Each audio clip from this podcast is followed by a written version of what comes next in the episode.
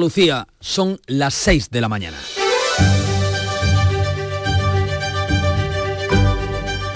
La mañana de Andalucía en Canal Sur Radio con Manuel Pérez Alcázar.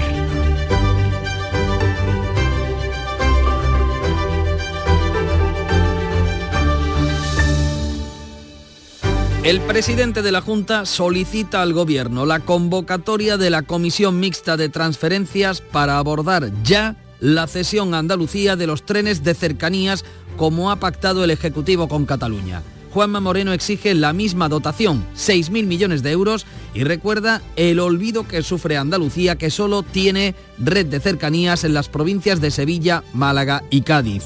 La Junta quiere impulsar una auténtica red de trenes que conecte las ocho capitales. El ministro se muestra dispuesto a traspasar esta competencia a las comunidades que lo soliciten y Andalucía será la tercera tras Cataluña y País Vasco. Este viernes tenemos otras dos buenas noticias sobre infraestructuras. Ya han comenzado las obras de ampliación hasta Churriana del Metro de Granada y en Córdoba se han adjudicado las obras de ampliación del aeropuerto.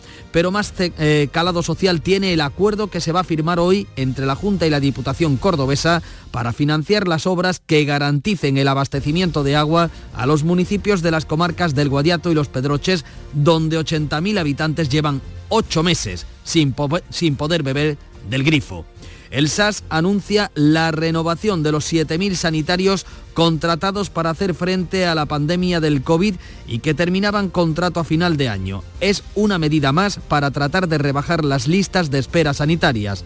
Estamos en los últimos días del año y parece que se aceleran muchos asuntos que estaban atascados. Miren, el Consejo de la Unión Europea, el último que preside España, ha acordado iniciar las negociaciones para la adhesión de Ucrania, pero Hungría ha bloqueado esta madrugada la llegada de 50.000 millones a Kiev para la guerra. Putin, por su parte, ha dicho este jueves que la paz en Ucrania llegará solamente cuando Rusia alcance sus objetivos. En lo económico, el Banco Central Europeo da un respiro al mantener por tercer mes consecutivo los tipos de interés y el Euribor sigue bajando. Está en mínimos de abril. Las hipotecas que se renueven a primeros de año pueden tener alivio. Donde no alivia la tensión es en la política. Junts ha anunciado una reunión de Puigdemont con Pedro Sánchez fuera de España. El presidente no lo desmiente y aprieta al PP para concretar la reunión con Feijó antes de final de año, una cita que cada vez se enturbia más tras las duras acusaciones de Sánchez al presidente del PP europeo y tras el apoyo del PSOE a la moción de censura de Bildu contra la alcaldesa de Navarra, de UPIN. El PP se va a sumar a la manifestación convocada este domingo mientras Bildu aprieta para extender las mociones de censura con el PSOE en otras instituciones en el País Vasco. En medio de tanta tensión llegamos al 15 de diciembre. Hoy es día de comidas de empresas. Los bombos de la lotería llegan al Teatro Real. Falta una semana justa para el sorteo y por si no lo habían notado en las calles, esto ya está aquí. Es 15 de diciembre, a las 6 y 3 minutos de la mañana lo que tocas conocer es qué nos va a deparar la meteorología este viernes. Francisco Ramón, buenos días. Muy buenos días, Manolo. Pues lo que toca es un viernes de sol, con heladas débiles a esta hora en el interior oriental de Andalucía y máximas sin grandes cambios. Entre los 14 grados de Jaén y los 19 de Cádiz va a oscilar hoy la temperatura en nuestra comunidad. Los vientos van a soplar hoy también del este, de flojos a moderados y muy fuertes en el estrecho a partir de esta tarde. Esto es lo más destacado de esta jornada de viernes 15 de diciembre que les resumimos en esta avanzadilla del informativo. El presidente de la Junta pide al Gobierno la convocatoria de la Comisión Mixta de Transferencias para acordar el traspaso a Andalucía de los trenes de cercanías, acompañado eso sí de 6.000 millones, como se ha pactado con Cataluña. Juanma Moreno va a solicitar la convocatoria de la comisión que recoge el estatuto para avanzar en el traspaso de esa gestión de los trenes. El presidente cumple lo aprobado en el último pleno de la Cámara Cámara Andaluza a iniciativa de Adelante y por Andalucía que contó con el apoyo de populares y la abstención del Partido Socialista. Moreno ha advertido este jueves en la sesión de control que exigirá las mismas condiciones que reclama Cataluña, es decir, una financiación de 6.000 millones de euros. La misma financiación hasta el último céntimo a los andaluces todo lo que hagan en contra de Andalucía, todo lo que hagan en contra de la igualdad de los españoles, este gobierno va de la cara. Y cuente usted con que vamos a pedir esa transferencia. Andalucía solo tiene red de cercanías en Sevilla, Málaga y Cádiz. La Junta critica la falta de inversión del Estado y plantea desarrollar una red entre las ocho capitales. El Ministerio acepta ceder esos trenes, los de cercanías, a las comunidades autónomas que lo soliciten para hacer frente a las exigencias de apertura del mercado que impone Bruselas. Andalucía sería la tercera en reclamar la red de cercanías tras Cataluña y País Vasco. Comienzan las obras de ampliación del metro de Granada entre Armilla y Churriana de la Vega que tiene que estar eh, terminada en 2025. Una fecha límite ya que están financiadas esas obras con fondos europeos. Esta ampliación de 3 kilómetros va a beneficiar a 50.000 personas que viven a menos de 500 metros de las cuatro nuevas estaciones que hay previstas. Se prevén 2 millones de viajeros más al año. El alcalde de Churriana, Antonio Narváez, destaca que se queda a menos de media hora del centro de Granada. Es un día histórico. Hoy se cumple un sueño. Una inversión necesaria, esperada, comprometida y ahora cumplida más trenes y frecuencias y se remodela también el eje que atraviesa esta localidad. Adjudicadas las obras de ampliación de la terminal del aeropuerto de Córdoba. Lo ha hecho AENA con un presupuesto de 2.200.000 euros. Se acometerá en un plazo aproximado de un año. La reforma de la ampliación del edificio se acomete apenas un mes después de que despegara el primer vuelo comercial en 15 años con destino a la capital checa, a Praga, y ante el creciente interés de las aerolíneas por operar con Córdoba. Junta y Diputación de Córdoba firman hoy el acuerdo para las obras que garanticen el abastecimiento de agua en municipios de la zona norte que llevan ocho meses sin beber del grifo. La Junta pone para ello cuatro millones de euros eh, que van a ir destinadas a las obras eh, de depuración de agua potable, a la estación que se va a construir en el pantano de Sierra Bollera. Esos vecinos eh, llevan mm, casi 80.000, llevan ocho meses sin poder beber agua mm, del grifo en los municipios de las comarcas de Guadiato y Los Pedroches. Las últimas lluvias han devuelto agua a ese pantano, al de Sierra Bollera, lo que va a permitir retomar, por tanto, el abastecimiento de agua potable. Salud autoriza la renovación de 7.000 sanitarios del SAS que terminaban contrato a final de año. La Junta va a prorrogar a los sanitarios que fueron contratados, eh, va a prorrogar la relación laboral a los sanitarios que fueron contratados para hacer frente a la crisis del COVID. Lo ha podido confirmar Canal Sur Radio. Esa renovación se llevará a cabo en dos fases, la primera en enero y la segunda durante el resto del año. Se trata de una medida más para atender el incremento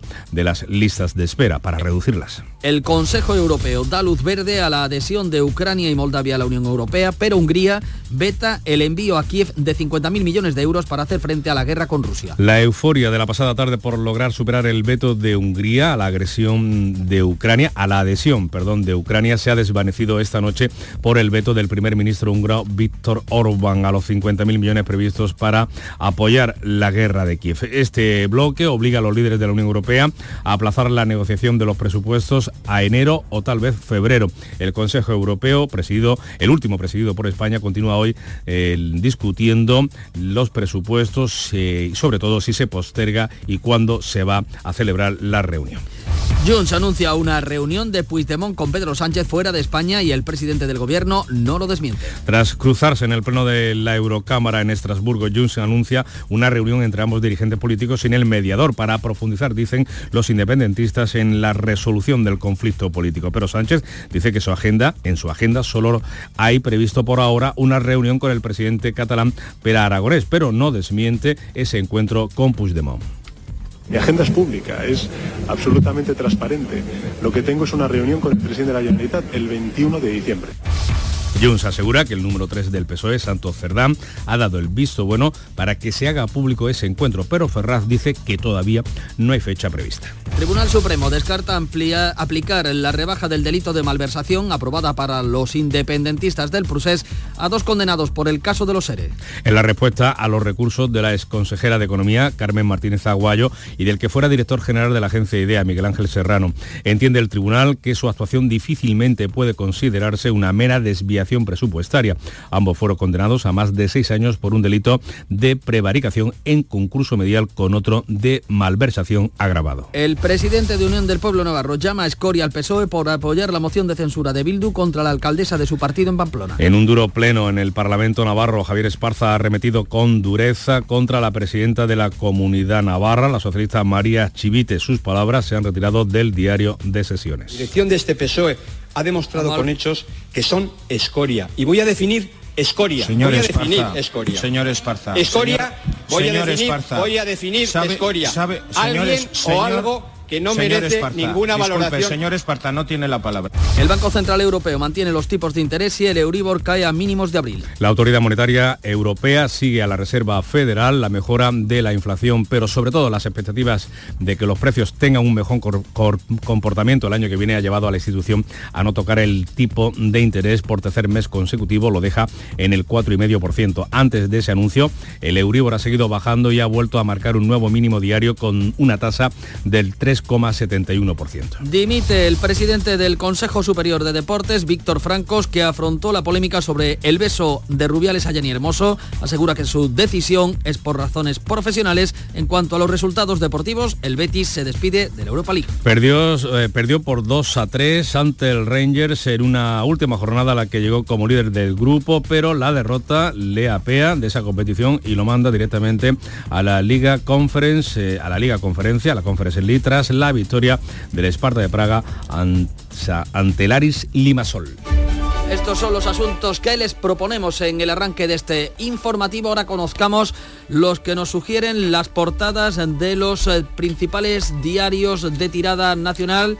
Cuéntanos, Paco, qué dicen estos periódicos. Pues todos coinciden en la fotografía de una manera o de otra de Vladimir Putin. Putin enfría, enfría el fin de la invasión de Ucrania. Es el titular elegido para ilustrar esta información, esta fotografía, que en vez de recoger el primer plano o el plano medio que utilizan otros periódicos sobre esa entrevista que ayer daba el presidente ruso, elige una gran pantalla de un edificio donde se estaba emitiendo precisamente ese contenido televisivo. El titular de apertura, el PSOE activó la moción de Pamplona una semana después de la investidura.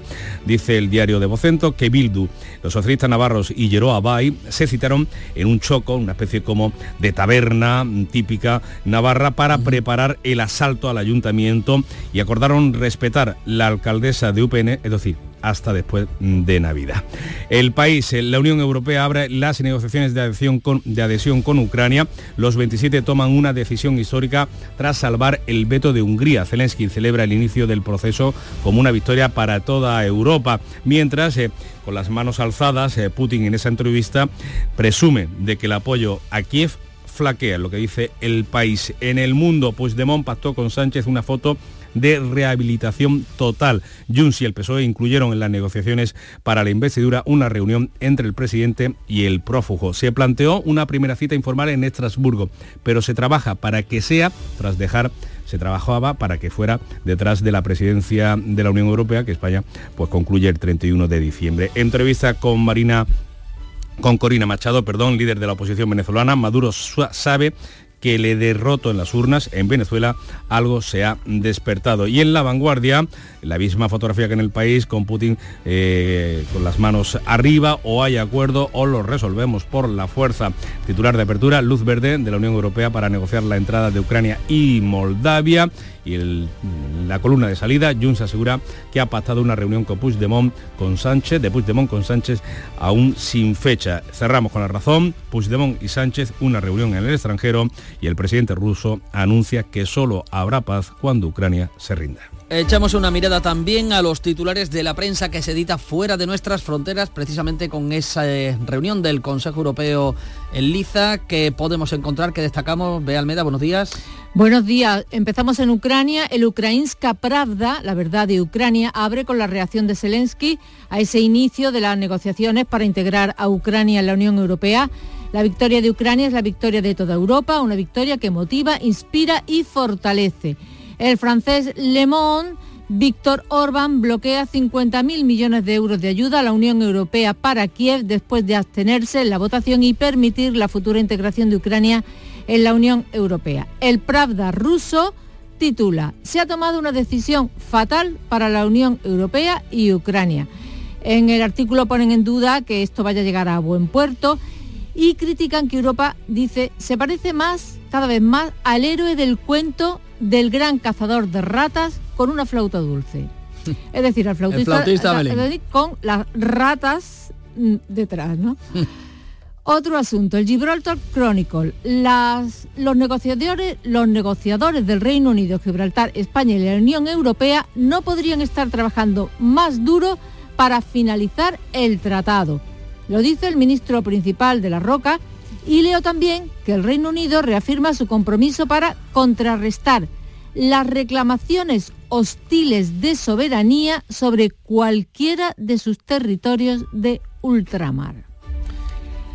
Me voy al New York Times. Washington insta a Israel a reducir la intensidad de su guerra en Gaza. Y por último, Argentina se prepara para las protestas callejeras. Leo en Clarín que la ministra de Seguridad, Patricia Bullrich, presenta un nuevo protocolo anti-piquetes que incluye sanciones a quienes organicen y participen en movilizaciones callejeras, en cortes o bloqueos. Gracias, Bea. Pues eh, en unos 20-25 minutos espero que me traigas otros detalles de la, es. de la prensa internacional. Dos, tres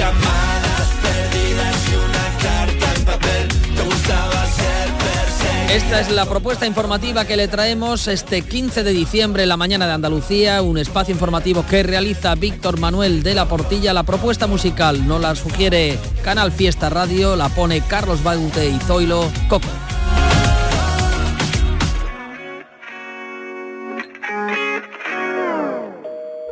Te estás perdiendo muchas cosas.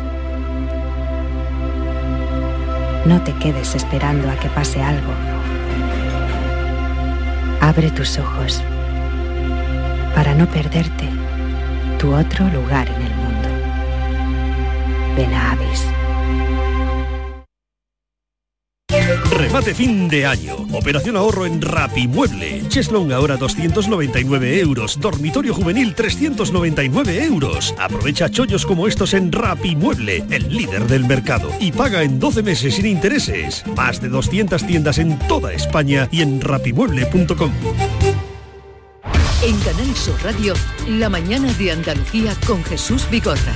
Noticias. 6 y 17 minutos em, de la mañana les contamos que el presidente de la Junta de Andalucía ha pedido al Gobierno que se celebre una convocatoria de la Comisión Mixta de Transferencias para acordar el traspaso a Andalucía, a nuestra tierra, de los trenes de cercanías. Eso sí, un traspaso acompañado de 6.000 millones de euros de financiación, como ha reclamado también Cataluña en su caso. El Ministerio de Fomento ha mostrado su disposición a facilitar esa transferencia, ese traspaso a las comunidades autónomas de los cercanías. De momento solo lo han hecho Cataluña y País Vasco. Beatriz Galeano, muy buenos días. Buenos días. Juanma Moreno va a solicitar al Gobierno la convocatoria de la Comisión de Transferencias que recoge el Estatuto de Autonomía para avanzar en el traspaso de la gestión de los trenes de cercanías.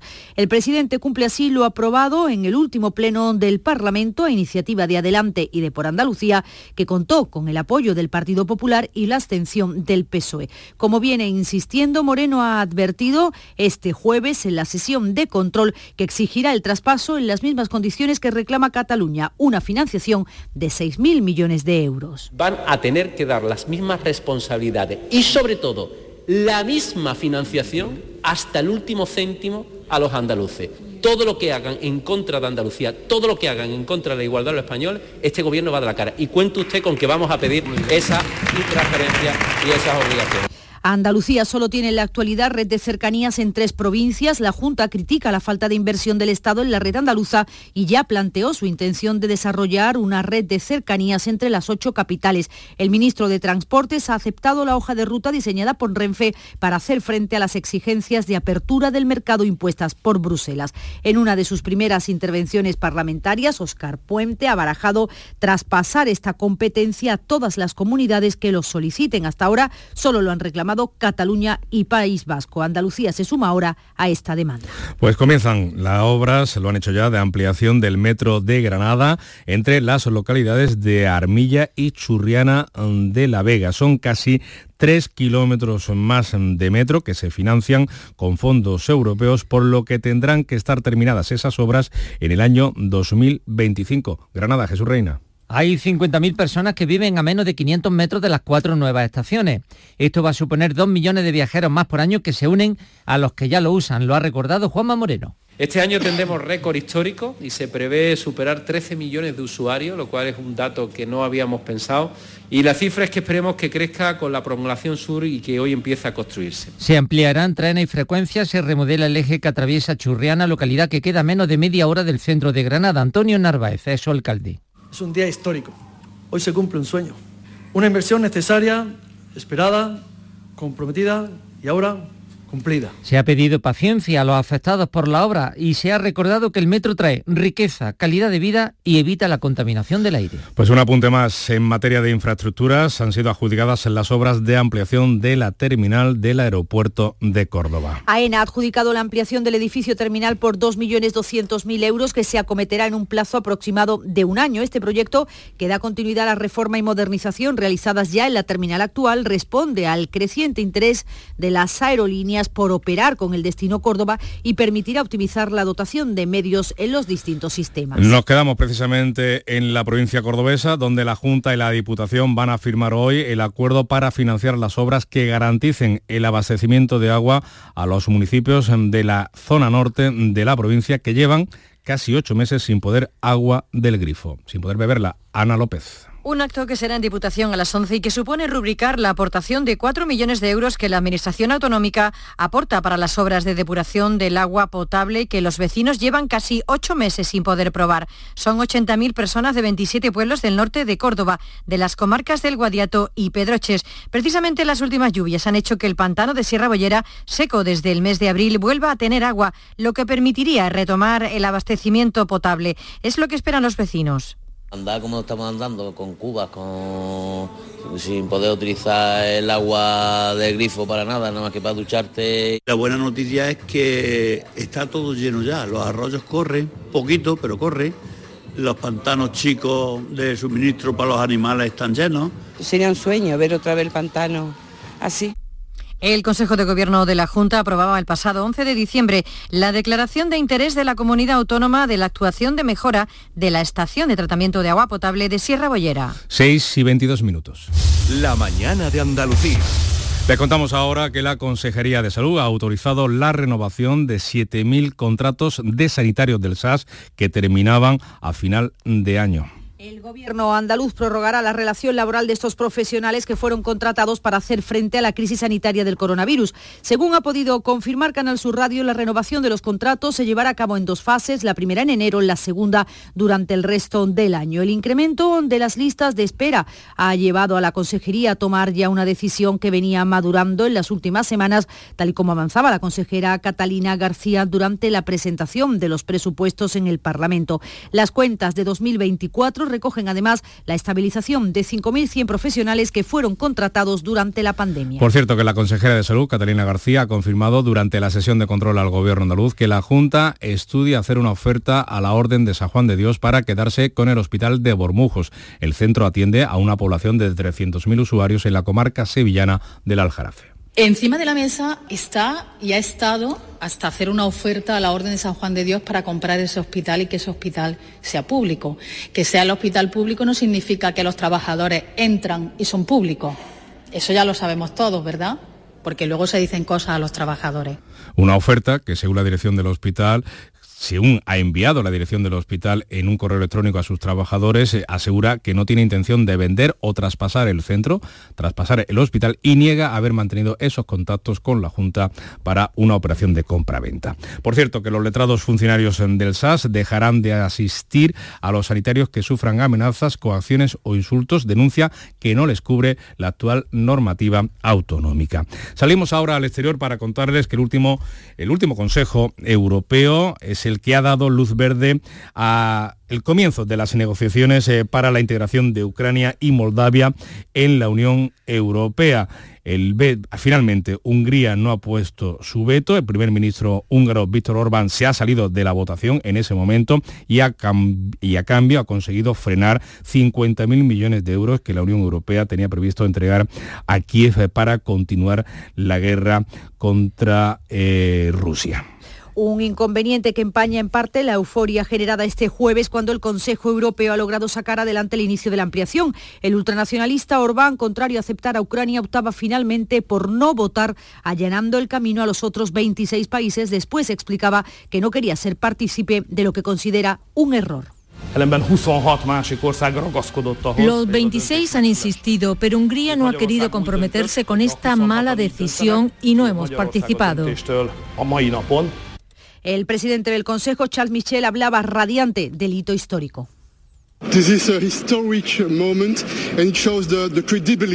Este es un momento histórico y muestra la credibilidad de la Unión Europea, la fuerza de la Unión Europea. Queremos apoyar a Ucrania. Aunque el Consejo Europeo continúa hoy viernes, la discusión presupuestaria se posterga una cumbre extraordinaria sin fecha. Pese a este último escollo, Ucrania y Moldavia están más cerca de integrarse en la Unión Europea. No será de inmediato, pero en uno, dos o tres años el club comunitario pasará de 27 a 29 socios si todo va bien. Zelensky lo ha celebrado como un triunfo para Ucrania y para toda Europa. Estados Unidos ha acogido con satisfacción la decisión y el presidente español Pedro Sánchez ha felicitado esta noche a los dos países ha pronunciado todavía sobre el resultado de esa reunión, de esa decisión de la Unión Europea, ha sido el Kremlin, que como decimos todavía no habla, no se ha pronunciado sobre la futura adhesión de Ucrania al club comunitario. Antes, en un encuentro con la prensa este jueves, el presidente ruso Vladimir Putin ha sacado a colación que el apoyo occidental a Ucrania flaquea. Hoy en día Ucrania no produce casi nada, todo se lo dan gratis, pero esto ya parece que se está acabando poco a poco. Le contamos ahora de la política nacional que Junts ha anunciado una reunión con Puigdemont, de Puigdemont con Pedro Sánchez fuera de España. El presidente del gobierno no lo ha desmentido. Tras cruzarse en el pleno del Europarlamento en Estrasburgo, Junts quiere más. El secretario general Jordi Turul anuncia que será un encuentro sin necesidad de mediador porque lo que buscan es normalizar relaciones y profundizar en la, la resolución del conflicto político. Lo que tengo es una reunión con el presidente aragonés de la Generalitat, me parece que es el día 21, pero insisto, eh, le estoy diciendo que yo tengo, mi agenda es pública, es absolutamente transparente. Lo que tengo es una reunión con el presidente de la Generalitat el 21 de diciembre. El presidente andaluz ve inaudita esta reunión y cree que los independentistas están chuleando a Pedro Sánchez. ¿Cómo quedamos ante Europa cuando hemos estado cinco años diciendo que ese señor era un prófugo, que ese señor había vulnerado la Constitución, que ese señor tenía que volver a España con un, un grillete y eh, a la cárcel, puesto que ya ha sido dictaminado y hay una sentencia? Hemos estado peleando con la euroorden y ahora él se reúne con él. 6 y 27 minutos. La mañana de Andalucía. ¿Listos para llevar calidad del mar a tus clientes? En Mariscos Apolo ofrecemos mariscos seleccionados cuidadosamente y variedad para todos los gustos. Pulpo, langostinos, cigalas. Deleita a tus clientes con Mariscos Apolo. 60 años de trayectoria y más de 5.000 clientes. Apolo te desea feliz Navidad. Buenos días, Antonio Camaño, Deportes. Hola, ¿qué tal? Muy buenos días. Desastre verde y blanco allí en el Estadio Benito Villamarín al perder eh, las opciones de continuar en la Europa League tras la derrota 2-3 ante el Rangers en una última jornada a la que llegó como líder del Grupo C de la Liga Europa y además esa derrota que le apea de esta competición y le manda directamente a la Conference League. Será el equipo escocés el que acceda a los octavos de final como primero de grupo. Un Pellegrini que compareció bastante tocado en la rueda de prensa para analizar también los problemas defensivos con los que ha llegado el conjunto verde y blanco a esta altura de la temporada. Se produjo esto, ahora tenemos que intentar nomás eh, pelear por la, por la Conference League y después las razones pueden ser muchas, variables, cada uno tendrá una visión, eh, una visión distinta, pero sin lugar a duda que hoy día la parte defensiva no hizo, no hizo falta jugadores. Mientras tanto, el Sevilla de la mano de Diego Alonso volvió a la ciudad deportiva para preparar el encuentro ante el Getafe, la sesión sin Ramos ni Sou. Con estas dos ausencias, las bajas del Sevilla crecen y ya van por 12. Es un panorama complicado para conformar un equipo de garantía ante el partido de este próximo fin de semana ante el Getafe. Y buena noticia en Cádiz porque el regreso de Luis Hernández y Coumané da un respiro importante a Sergio González. Son dos jugadores que llevaban tiempo de baja, sobre todo el primero, y que ya se encuentra a las órdenes del entrenador amarillo y también en el Granada buenas noticias porque recupera a un jugador fundamental para Paco López en su momento y con total seguridad también para el cacique Medina porque recupera a Miguel Rubio. Una noticia muy grata para el nuevo entrenador del Granada ya que le da en cuanto a número, más posibilidades defensivas y también en cuanto a nivel, porque Miguel Rubio, después de varios meses fuera de los terrenos de juego, vuelve a estar disponible. En el programa del Yuyu analizamos la actualidad y nos reímos de todo. De todo, todo. Se avecina tragedia gorda en el carnaval de Cádiz. La Unión Europea prohibirá la purpurina por su alta contaminación por microplásticos. Con lo resultona que era la purpurina. Ese careto que ya no se veía en los tarros de veneno, se veía disimulado con tal brillo que tú no sabías si estabas viendo a un comparsista mellao o a una bola de espejo de esa de las discotecas. El programa del Yuyu. De lunes a viernes a las 3 de la tarde. Contigo somos más Canal Sur Radio. Contigo somos más Andalucía. Andalucía son las seis y media de la mañana. La mañana de Andalucía en Canal Sur Radio con Manuel Pérez Alcázar. Y con Beatriz Galeano, en este punto les hacemos balance de lo más destacado de la jornada en titulares.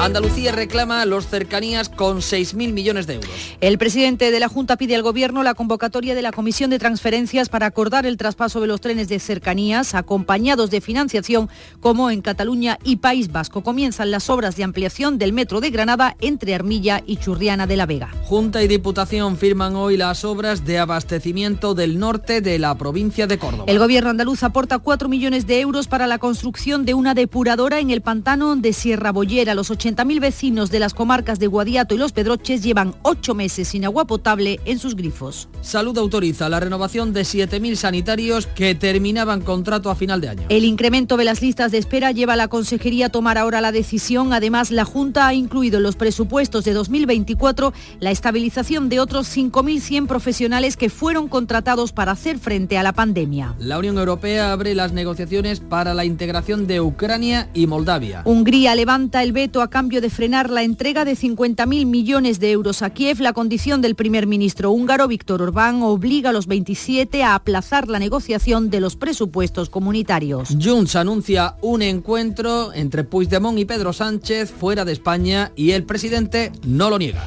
El Partido Nacionalista detalla que la reunión busca normalizar las relaciones entre los dos dirigentes políticos y que se hará sin contar con el mediador internacional. Pedro Sánchez responde que en su agenda solo tiene previsto por ahora una reunión con el presidente de la Generalitat, Pere Aragonés. ¿Qué nos dice el tiempo, Bea? Que hoy tendremos un viernes de sol con heladas débiles a estas horas en el interior oriental y máximas sin grandes cambios entre los 14 de Jaén y los 19 de Cádiz. Los vientos soplan hoy del este de flojos a moderados y muy fuertes en el estrecho a partir de las 2 de la tarde. Es 15 de diciembre, día de San Urbicio. San Urbicio fue monje eremita. En tiempos de la invasión musulmana fue apresado cuando solo tenía 14 años jun- junto a su madre y se convirtió en esclavo. Vivió su cautiverio de modo ejemplar haciendo gala de las virtudes que el apóstol Pablo recomienda a los esclavos cristianos. Como no pueden ser de otra manera, esas eh, cualidades pasan por servir a su amo pensando que sirve al amo de todos. Su libertad, cuando llegó, la atribuyó a la intercesión de los niños santos de Alcalá, los santos justo y pastor. La última fase de su vida se sitúa en Huesca, donde se retiró y se entregó a la oración en completa pobreza y dura penitencia. Murió en el año 802.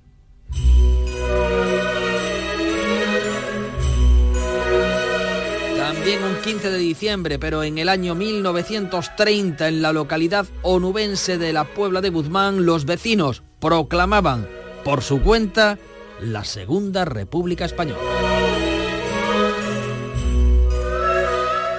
Apenas 52 años más tarde, en 1982, tal día como hoy, se reabría la frontera con la ciudad de Gibraltar después de 13 años de bloqueo. mentira! Señora, ¿es usted Me española? parece mentira, sí. Sea usted bienvenida a España. Llevo 13 años aquí, encerrada, saliendo por nada más que por la lanza.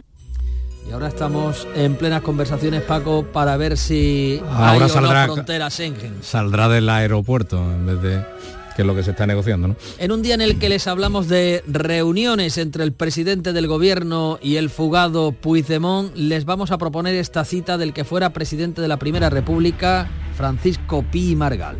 Dijo así, la libertad de imprenta, como la de conciencia, la de enseñanza, la de reunión, la de asociación y todas las demás libertades, ya os lo hemos dicho, para ser una verdad deben de ser amplias, completas, sin trabas de ninguna clase. Pues fíjate, el día que el barco pesquero salió del puerto, la suerte quiso que en él fueran también Rubén y Yago. Y aunque llevemos más de cuatro meses en medio del océano, al otro lado del mundo, ellos me hacen sentir un poco más cerca de casa. Por eso si la suerte decide que me toque el gordo de Navidad, nos tocará a los tres. No hay mayor suerte que la de tenernos. 22 de diciembre, Lotería de Navidad. Todavía estás a tiempo de compartir un décimo. Loterías te recuerda que juegues con responsabilidad y solo si eres mayor de edad.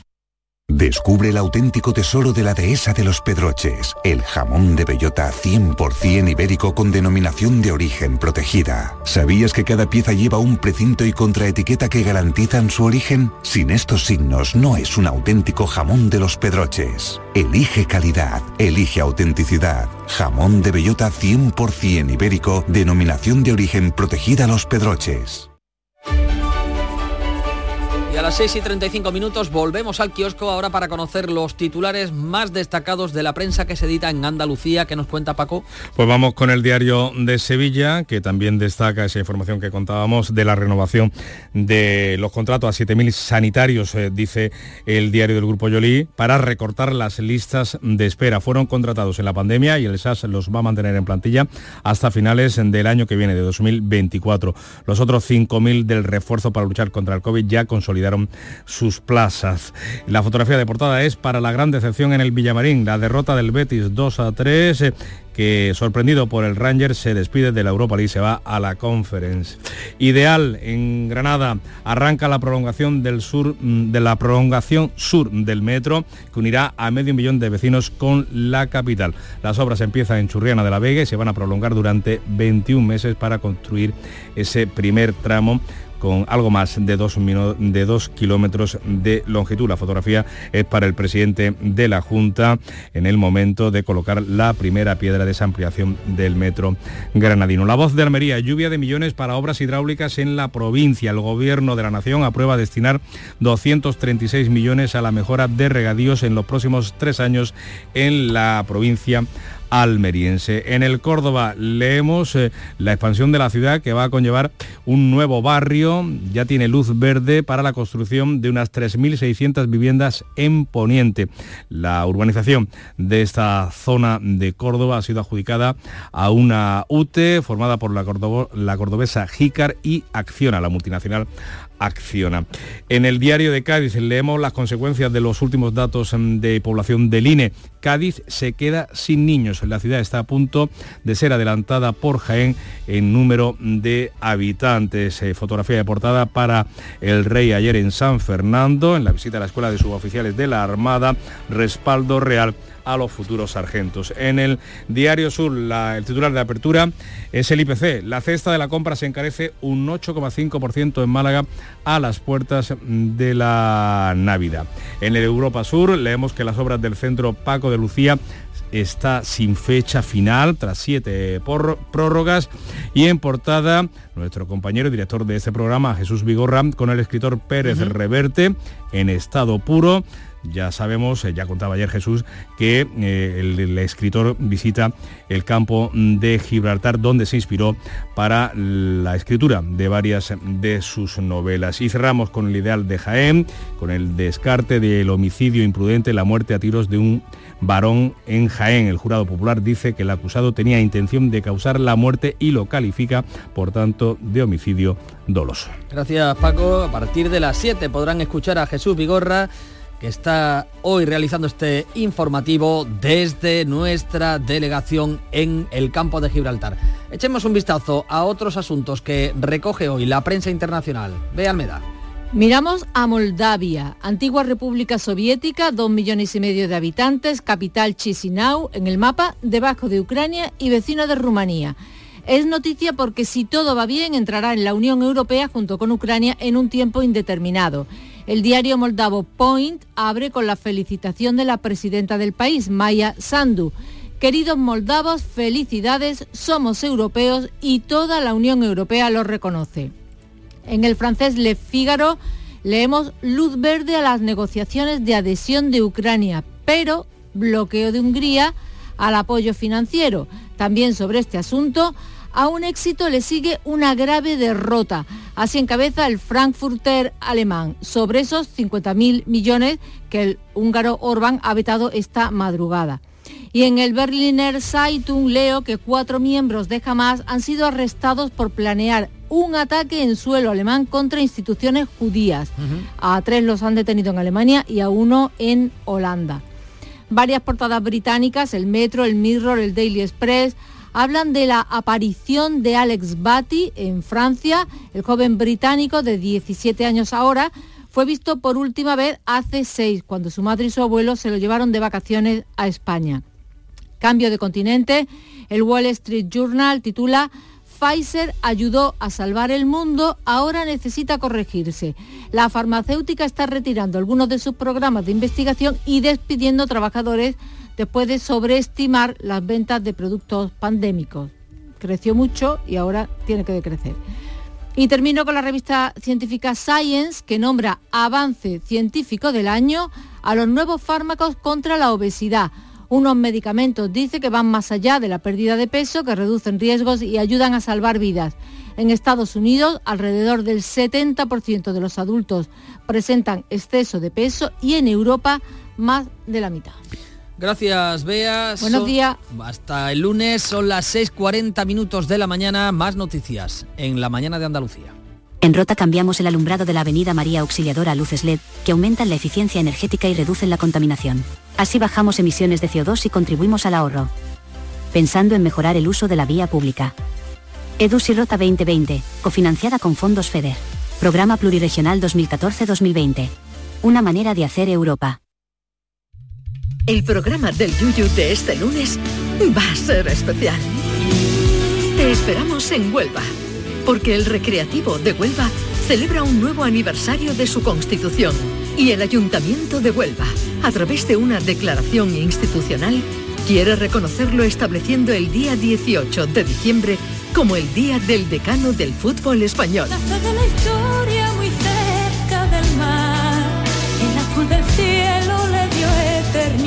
Súmate a esta jornada tan especial con el programa del Yuyu.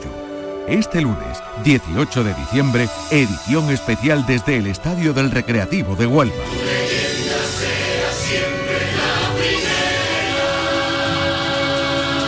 Contigo somos más Canal Sur Radio. Contigo somos más Andalucía. Si mezclas Andalucía, el fin de semana y la radio, sale gente de Andalucía. Disfruta de un programa en el que sentimos Andalucía a través de su gente, en el que nos dejamos seducir y nos enamoramos de una tierra repleta de tradiciones, de una gastronomía de bandera y de un patrimonio fascinante. Y todo a través de su gente. Gente de Andalucía, los sábados y domingos desde las 11 de la mañana, con Pepe da Rosa. Contigo somos más Canal Sur Radio. Contigo somos más Andalucía. La mañana de Andalucía.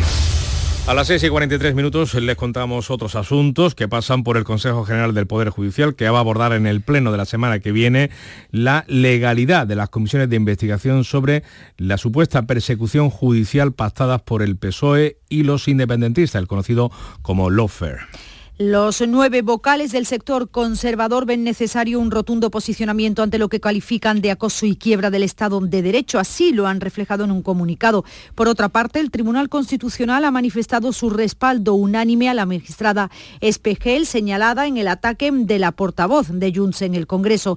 La portavoz de la Asociación Profesional de la Magistratura, la mayoritaria del sector, María Jesús del Barco, ha anunciado en Canal Sur Radio que denunciarán ante la Unión Europea la vulneración de los tratados por los ataques de Junts a los jueces. No vamos a dejar de dar la lata en Europa, porque tenemos que poner de manifiesto en Europa lo que está pasando en nuestro país para exigir que nuestro país se cumpla lo que dice el Tratado de la Unión en su artículo 2, la defensa del valor Estado de Derecho, que se funda en el imperio de la ley y en el respeto a la separación de poderes. Nosotros no nos podemos quedar quietos, callados y permitir que se ataque la independencia judicial de esta manera y que se quiera romper con la separación de poderes.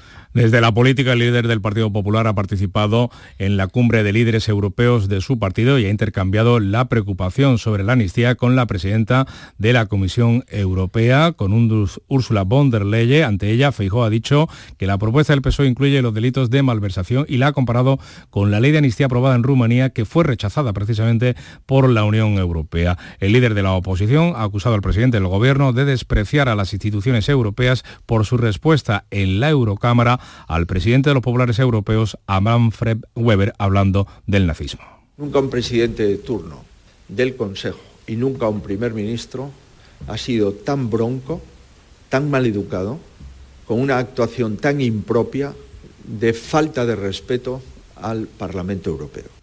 Otro parlamento, el andaluz, va a pedir la convocatoria de la conferencia de presidentes sobre los pactos precisamente de Pedro Sánchez con los independentistas y aprueba recurrir la ley de amnistía ante el Tribunal Constitucional.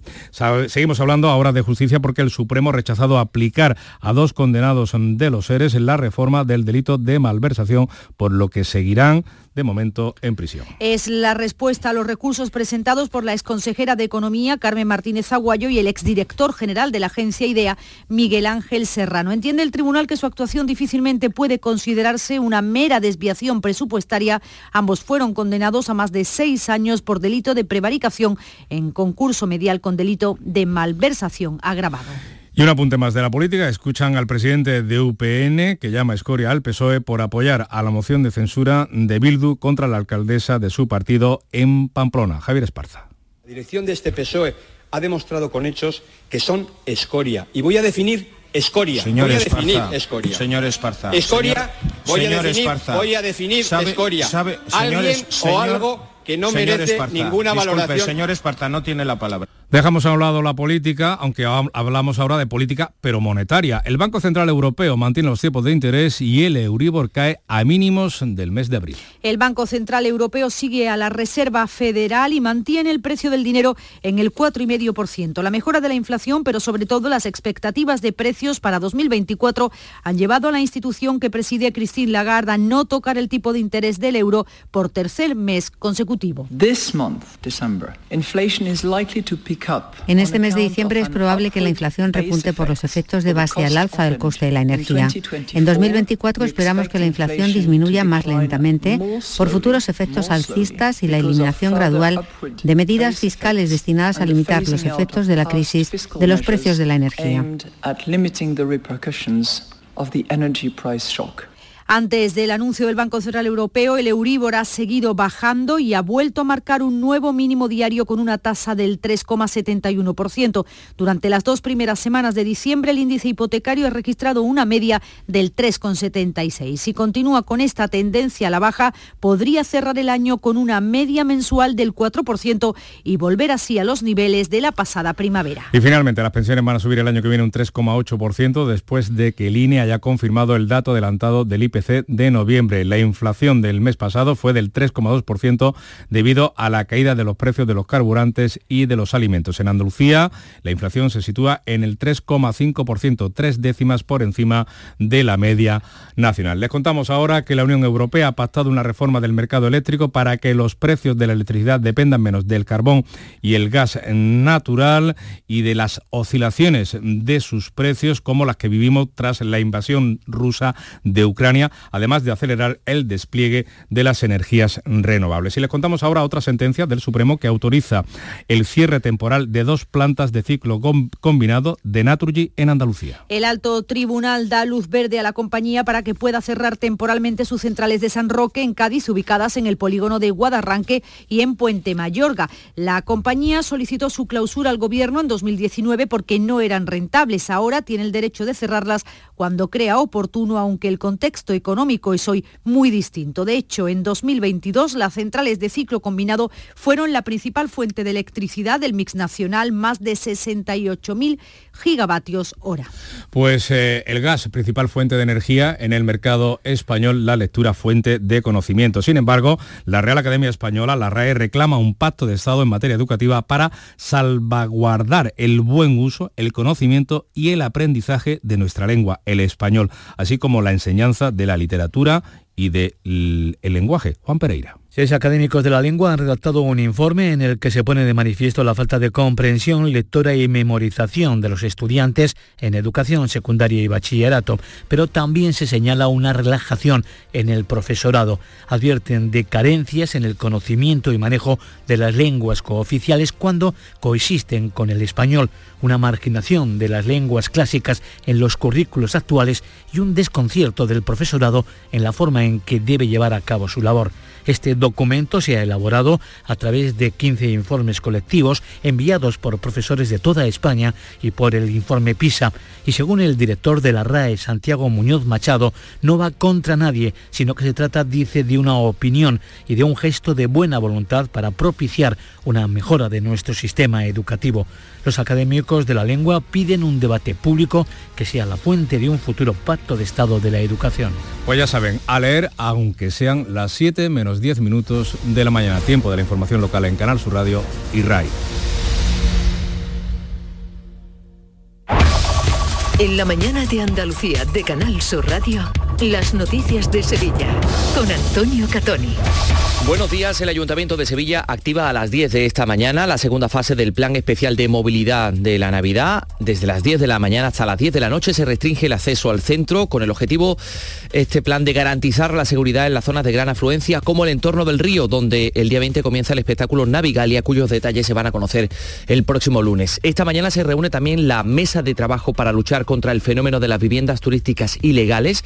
Se va a presentar un programa informático que permitirá controlarlas. También en portada la derrota del Betty frente al Rangers por 2 a 3 que le deja fuera de la Europa League y les contamos también que el municipio de Tomares presenta hoy su programación de Navidad por lo que Mediodía Sevilla se realiza este viernes desde el Auditorio Municipal Rafael de León de esta localidad del Aljarafe. El tráfico, precaución dice la DGT en un viernes de numerosos desplazamientos relacionados con las comidas de Navidad.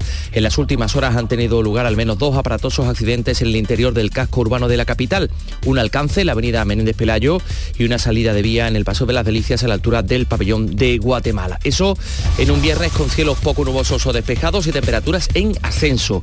17 grados vamos a alcanzar en Écija, 18 en Lebrija, Morón y Sevilla, donde ahora tenemos 8 grados. Se nota esa bajada de las temperaturas. Enseguida desarrollamos estos y otros asuntos. Realiza Cristina Nogales.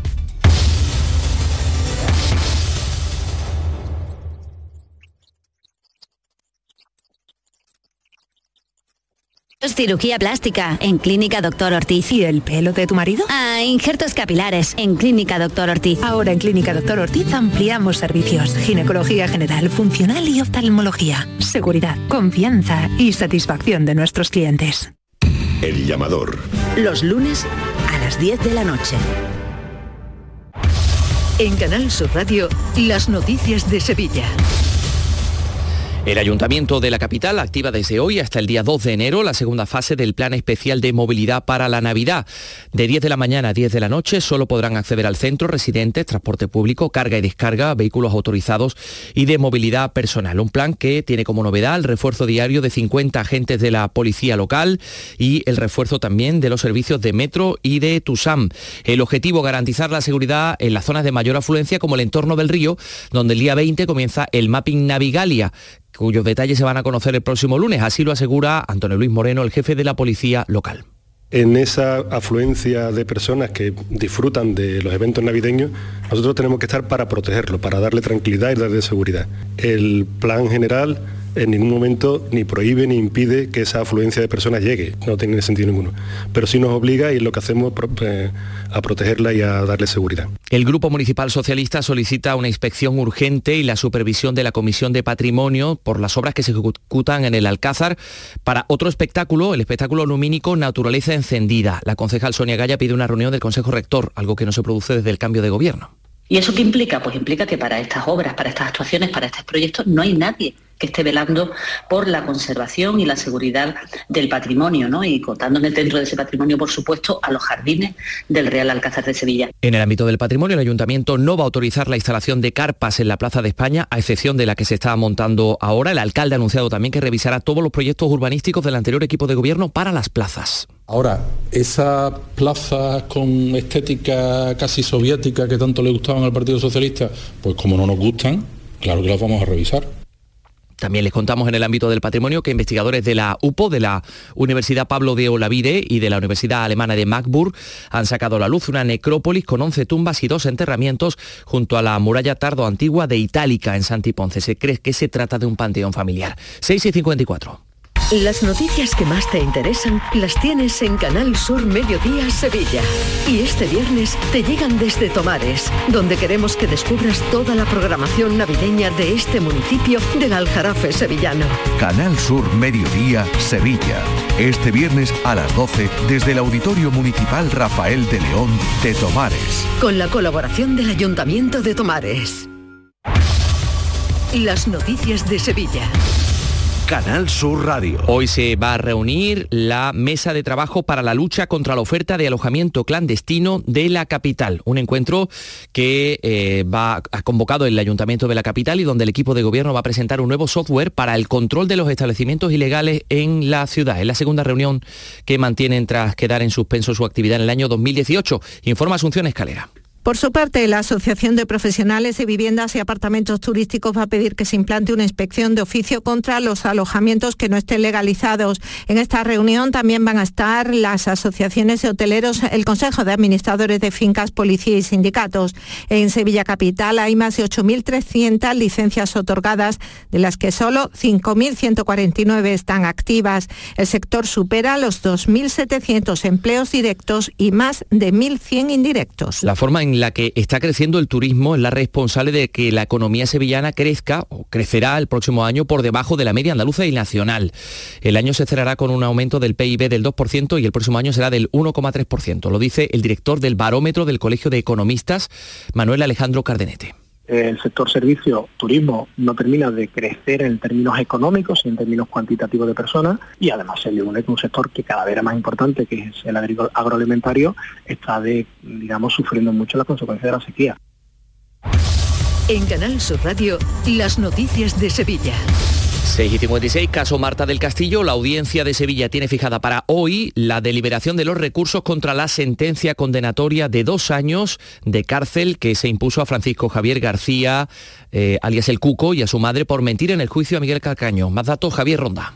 El Cuco fue condenado por encubrir los hechos del asesinato de Marta del Castillo en el año 2009. Era menor entonces. Después, su madre y él fueron condenados por un juzgado de lo penal por falso testimonio cuando declararon como testigos en el juicio a Miguel Carcaño. Hacían referencia en sus declaraciones como testigo a horas, lugares y sitios que no cuadraban con los hechos que al final fueron condenados para Carcaño. Ahora la audiencia de Sevilla tiene que revisar este viernes la sentencia, una sentencia que condenaba a los dos por un delito de falso testimonio a dos años de cárcel. Más cosas, la consejera de Salud Catalina García confirma en el Parlamento andaluz que la Junta estudia comprar el hospital del Aljarafe a la Orden de San Juan de Dios. Hospital que atiende una población de 300.000 personas. Este año acaba el convenio de gestión como centro concertado con la Orden religiosa y el propósito, dice la consejera, resolver su futuro de forma inmediata. Encima de la mesa está y ha estado hasta hacer una oferta a la Orden de San Juan de Dios para comprar ese hospital y que ese hospital sea público. Que sea el hospital público no significa que los trabajadores entran y son públicos. Todo está encima de la mesa y todo se está evaluando por parte del Gabinete Jurídico de la Junta de Andalucía. La dirección del hospital ha enviado un correo a sus trabajadores en el que asegura que no tiene intención de vender o traspasar el centro, niega haber mantenido contactos con la Junta al respecto y aclara que lo que vence es el periodo mínimo de vigencia de 20 años, lo que no supone, dice, que expire ese convenio.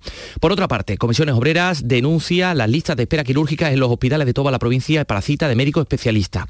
Una lista de media que detalla el secretario provincial del sindicato Carlos Aristú. En torno a 50.000 personas están en listas de espera quirúrgica, con un incremento en el último periodo de más de un 35% y una demora media de 126 días. Hay 156.000 personas esperando poder ver a un especialista con un tiempo de demora de 83 días. 6 y 58.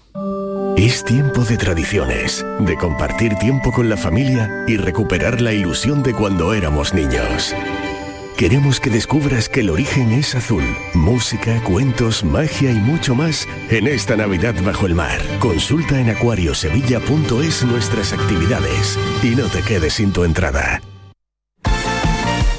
Vamos con la actualidad deportiva. El Betis dice adiós a la Europa League. Antonio Camaño, buenos días. Hola, ¿qué tal? Muy buenos días. Desastre del conjunto verde y blanco en el día de ayer en el estadio Benito Villamarín que perdió en casa por dos tantos a tres ante el Rangers en una última jornada a la que llegó como líder del grupo C y donde le valía el empate para continuar en la Europa League. Una derrota que le manda directamente a la conferencia mientras que el equipo escocés accede como primero a los octavos de final. Mientras tanto, el Sevilla de la mano de Diego Alonso volvió a la ciudad deportiva para preparar el partido ante el Getafe con problemas porque no entrenó ni Ramos ni Sou, se suma a las grandes ausencias que tiene el entrenador uruguayo para el partido ante el Getafe y ya el número crece. 12 lesionados actualmente tiene el Sevilla. En la agenda de hoy destacamos dos asuntos. En Capitanía, en la Plaza de España, se entregan hoy, este mediodía, los decimonovenos premios Plaza de España, a los que va a asistir la vicepresidenta cuarta y ministra de Hacienda, María Jesús Montero. 14 galardones, entre ellos a la futbolista sevillana Olga Carmona y al Consejo Regulador de Mantecados y Polvorones de Estepa. También esta noche se entregan en FIBE los premios anuales de ASECAN, de la Asociación de Escritoras y Escritores Cinematográficos de Andalucía. Tenemos 8 grados en Sevilla Capital.